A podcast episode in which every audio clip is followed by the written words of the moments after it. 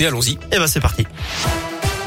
Et on va débuter le journal avec les conditions de circulation à Lyon. Ça se passe comment Ça se passe plutôt bien, à l'exception de la 46 Sud où ça coince depuis Corba jusqu'au nœud de Manission en direction de Paris. Trafic qui ralentit sur 3 à 4 km actuellement. À la une, cette nouvelle vidéo choc de L214 sur la maltraitance animale, cette fois dans un abattoir du groupe Bigard à Cuiseau en Saône-et-Loire. Groupe qui commercialise également de la viande sous les marques Socopa et Charal. L'association lyonnaise dénonce des pratiques illégales, notamment l'abattage de vaches en fin de gestation. Des bêtes blessées non soignées, d'autres à peine nourries. Les pratiques d'abattage rituel sont également pointées du doigt. Le ministre de l'Agriculture, Julien de Normandie, a annoncé l'ouverture d'une enquête. L214, de son côté, a également porté plainte.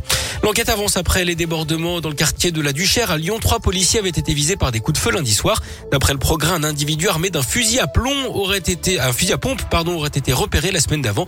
Un automobiliste avait d'ailleurs été mis en joue et des coups de feu avaient touché un immeuble voisin. L'enquête doit désormais déterminer si un lien peut être établi entre ces différentes affaires. Des soupçons de favoritisme à Glazé dans le Rhône au nord de Lyon. D'après le progrès, la commune aurait confié des missions de communication à une société dirigée par un membre de la famille du maire actuel, Ghislain de Longvial et de l'ancienne maire Elisabeth Lamure, sans mise en concurrence. Affaire pour plus de 200 000 euros. Olivier Véran reconnaît que la situation est compliquée dans les hôpitaux. Dans une interview à Libération, le ministre de la Santé évoque une hausse de près d'un tiers des postes vacants chez les paramédicaux par rapport à l'automne 2019.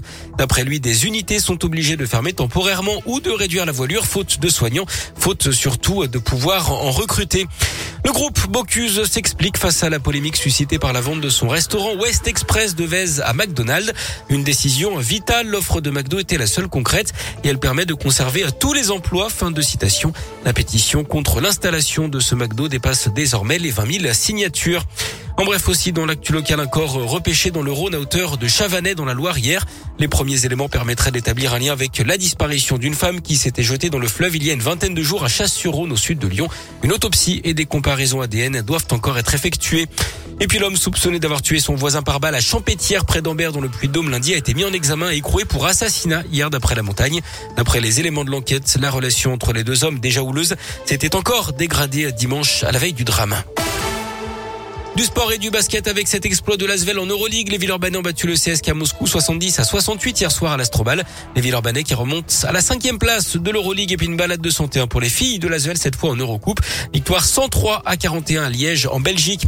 Du foot, le coup prêt est tombé pour Kadewere, l'attaquant de l'OL cop de trois matchs fermes pour son tacle sur l'ancien lyonnais Melvin Barr face à Nice dimanche dernier. Il sera absent contre Lens, Rennes et Marseille, mais il sera disponible pour la Ligue Europa contre le Sparta Prague jeudi prochain. L'OL qui peut encore faire appel de cette sanction. Et puis sur le terrain, retenez le match nul entre Nice et Marseille hier soir, un partout match en retard de la troisième journée de Ligue 1.